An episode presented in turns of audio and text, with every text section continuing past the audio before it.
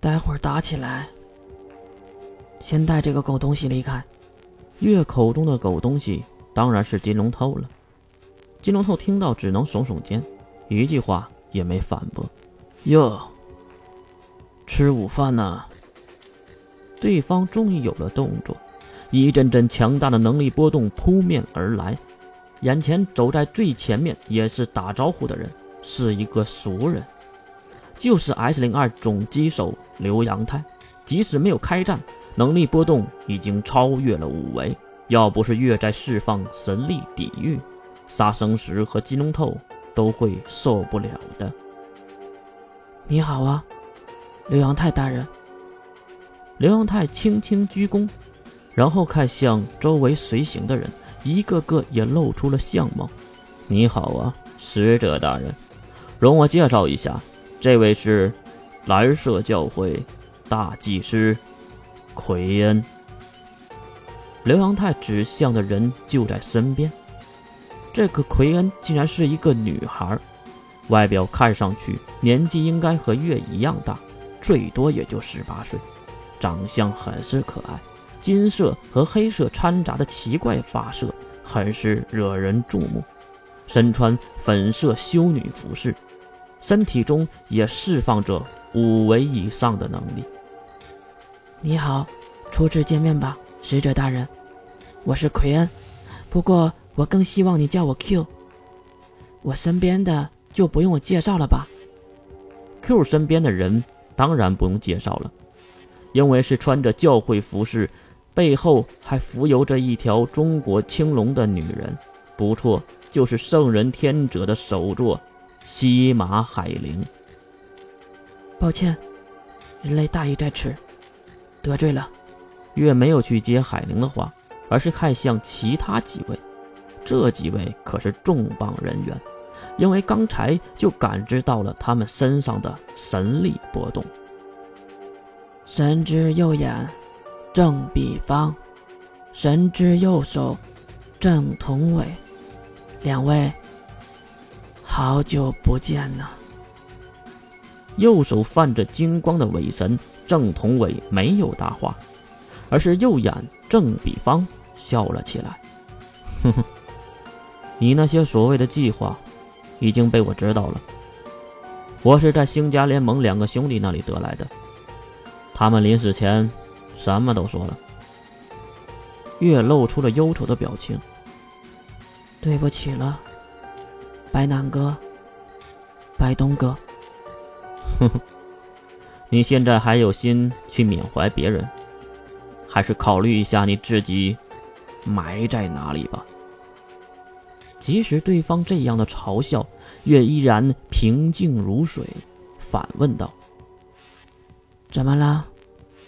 知道我是谁了？不怕杀错啊？还是靠能力波动感知的？你们应该感知不到啊！我没有任何能力波动才对呀，是不是啊？这话触动了刘阳泰，他看向月身边的金龙头，然后又大喊一句：“柳传灵，你出来看一看呢！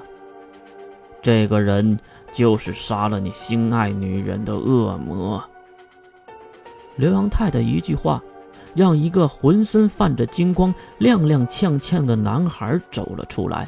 他正是柳传灵。这个时候，他的身体中也释放着神力波动，可是他的表情很是呆滞，应该是受了什么重大的打击才会这样。就是他，杀了双叶的。啊！瞬间瞪大愤怒的双眼，柳传林看向这户外餐桌旁坐着的月。哈哈，传良同学，我确实用了一个假的家伙换掉了你的双叶，而这个假的家伙，就是他们创造的呀。月指向 Q 那边，刘永泰当然也跟着看过去。这下也是证明了一件事儿，那就是魔法阵营真的弄了一个假的月。哈哈，可惜啊，那个假的呆头呆脑的，特别是看到我以后，对我有莫名其妙的亲切感。金龙透留给对付他的计划都没有用上，就直接收复了这个丫头，最后把她送到你的面前。传灵同学。啊！在场的人都听懂了，当然不包括柳传灵。我是说，你的青梅竹马，是不是突然就变了性情？那是因为我们将他的大脑挖空，并装了一个魔法阵营制造的假使者的大脑进去。你是喜欢以前的双叶，还是后来的双叶呢？这个月的话，让传灵动摇了。